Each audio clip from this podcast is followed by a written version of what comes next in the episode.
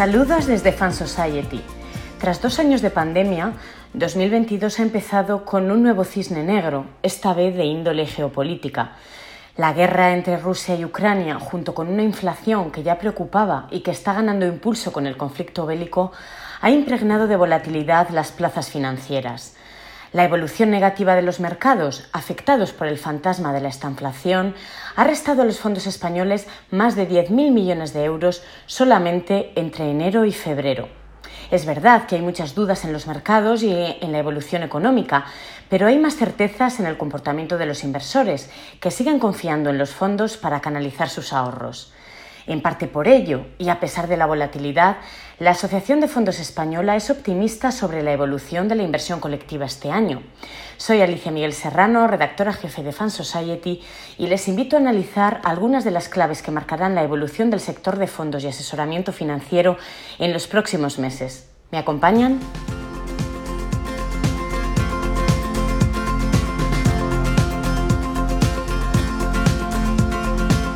Inverco estima que el sector de la inversión colectiva en España crecerá más de un 7% este año hasta superar los 800.000 millones de euros, impulsado por los fondos nacionales y los fondos internacionales, que subirán más de un 8%. El optimismo en medio de las bombas puede parecer poco realista e incluso arrogante. De hecho, para ser justos, hay que reconocer que las previsiones se hicieron antes de que estallara la guerra.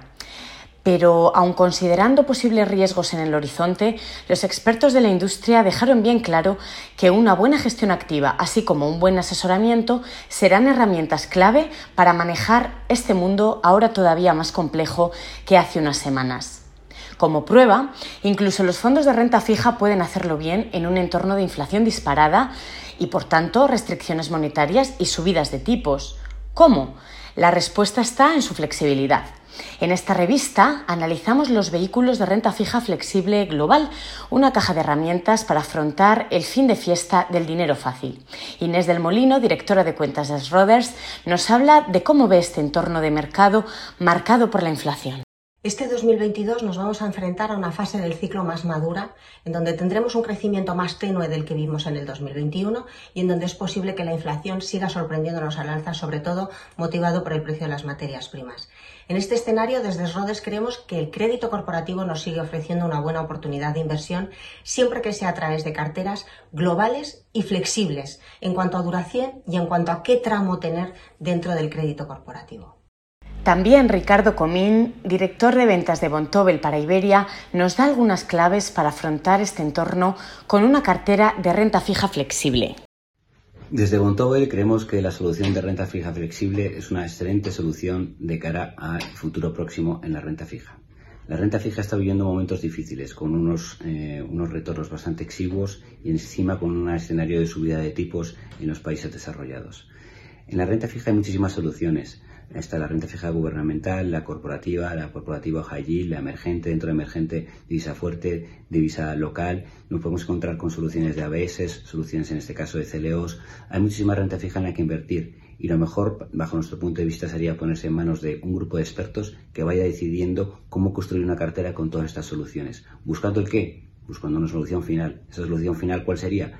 Acercarnos mucho al concepto de renta fija tradicional, es decir, algo que de manera recurrente nos vaya dando un cupón interesante, con un retorno interesante y entrando en el riesgo justo, sobre todo buscando lo que es el repago final de la deuda que estamos comprando.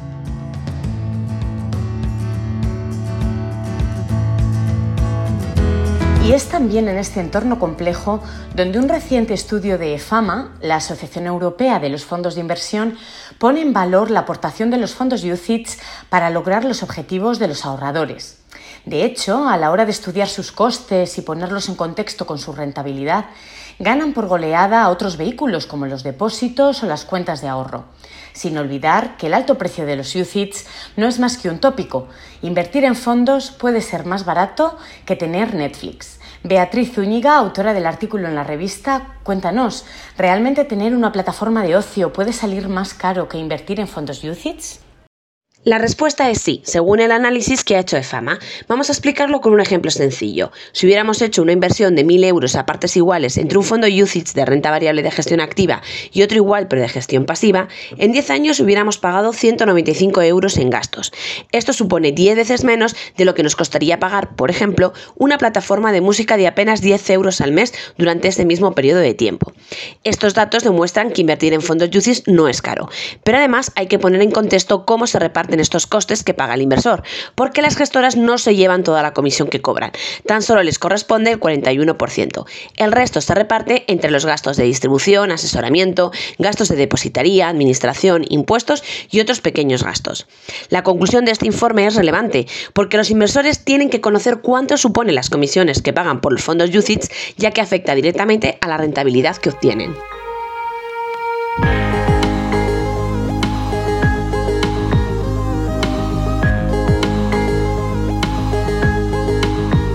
Gracias, Beatriz. También a ese atractivo en precio de los fondos contribuyen los fondos cotizados, más baratos que los fondos de gestión activa y que cada vez extienden más sus fronteras para enriquecer a los inversores con sus constantes innovaciones. Los ETFs están evolucionando mucho y permiten acceder a nuevos universos como la inversión temática o las criptomonedas sin dejar de lado la tendencia ESG, la más importante en la actualidad.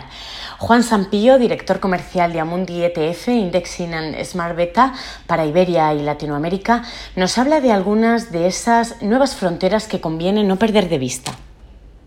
Durante el pasado año 2021 hemos vuelto a ver eh, entradas en el mercado de ETFs realmente importantes, eh, llegando a una cifra de hasta 160 mil millones de euros, que vuelve a ser un crecimiento extraordinario como viene siendo en los últimos años. Eh, la novedad o el cambio que sí que hemos notado es que más de este, del 50% de estos activos que han entrado en el mercado de ETFs han sido sobre ETFs que replican índices ESG, con lo que confirma la tendencia y el interés de los inversores por buscar soluciones eh, sostenibles, no solo por percepción y por la ambición de llegar a un, a un net cero, sino también por la regulación que ha obligado a muchos inversores a buscar y a incorporar en sus carteras productos artículos 8 y artículo 9 según regulaciones FDR. Preveemos que este año la tendencia siga igual y Mundi eh, preveemos también que en unos años, en apenas 2025, que es nuestro objetivo, el 50% de la gama sean ETFs eh, que replican índices ESG.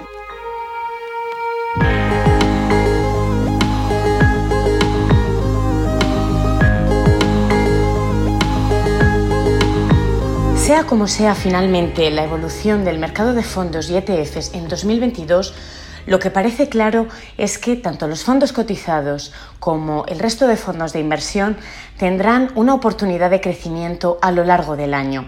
Más compleja es la situación para las ICAPs, que reducirán volumen en un contexto de potenciales liquidaciones masivas que se materializará en 2023.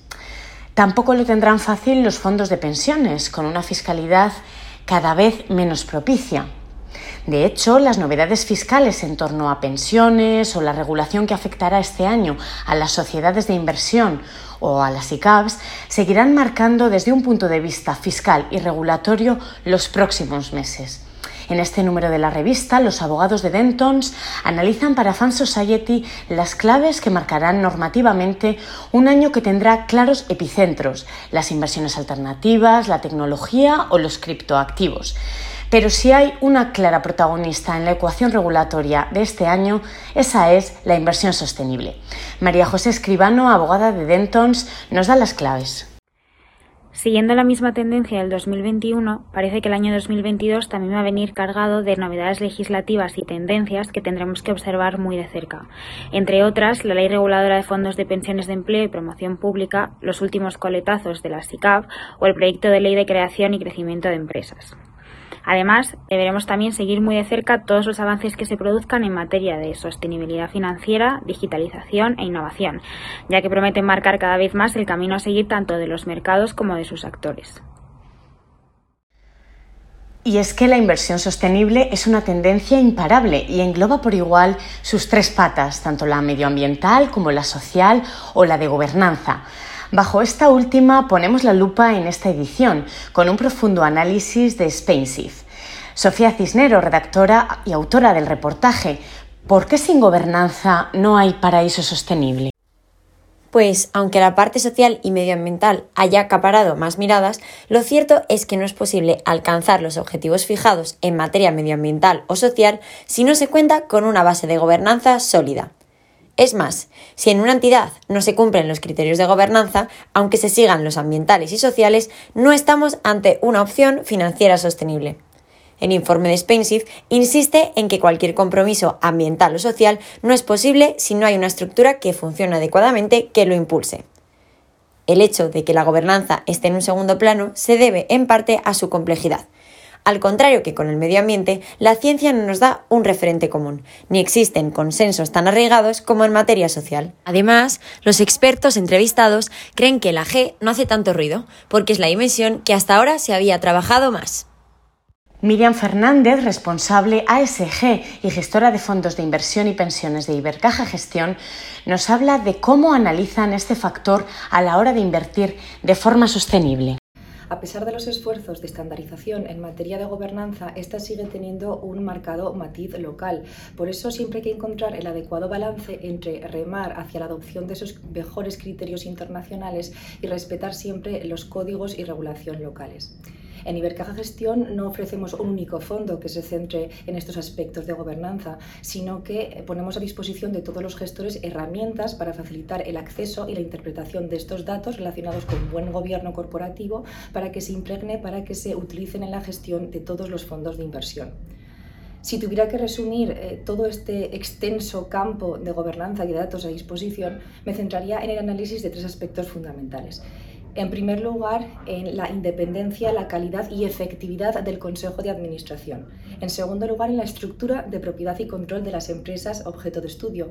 Y por último, en la transparencia y en la adopción de los criterios ambiental y social dentro de la gestión de la compañía y de la compensación de sus altos cargos.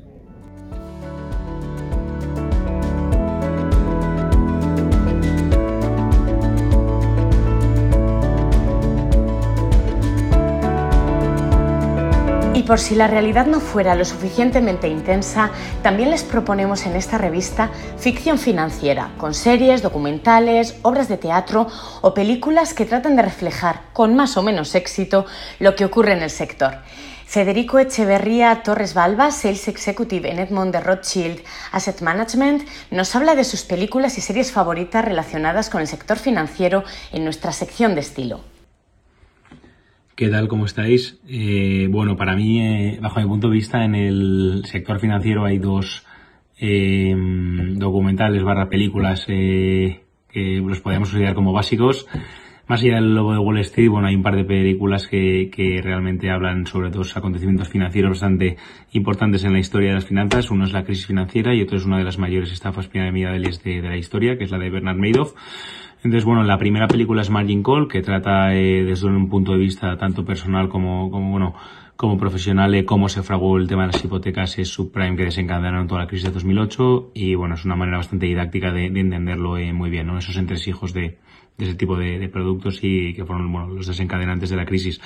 También eh, Wizard of Lies, que es el, el documental que da nombre a un poco una explicación sobre la la estafa piramidal más grande jamás acometida, donde dar medidos, pues bueno, estafó más de 65 mil millones eh, de dólares a, a sus clientes, ¿vale? Y entonces, eh, bueno, ahí te explica un poco pues cómo lo hacía, con una estafa eh, piramidal exigiendo cada vez más dinero a sus inversores y prometiendo rentabilidades elevadas que nunca llegaban, etcétera, ¿no? Entonces son dos, dos películas, bueno, una película y un documental en este caso, bastante didácticos.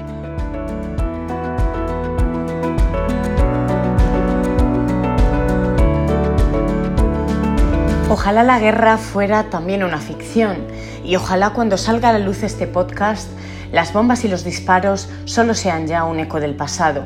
Desde Fan Society nos gustaría hacer un llamamiento a la paz, el único escenario que debería ser posible en un mundo que ya afronta de por sí numerosos problemas. Condenamos los conflictos bélicos y sus locuras, que solo traen muerte y destrucción, y apoyamos todas las iniciativas que están llevando a cabo ONGs y entidades de todo tipo, también las financieras, En nuestro país, por ejemplo, numerosos bancos están lanzando campañas de ayuda, trabajando con ONGs en diferentes ámbitos y facilitando las transacciones financieras con Ucrania. Todos podemos ayudar, sobre todo diciendo no a la guerra, a todas las guerras. Pues nos despedimos deseando solamente que el contexto sea diferente en nuestro próximo podcast. Hasta muy pronto y cuídense.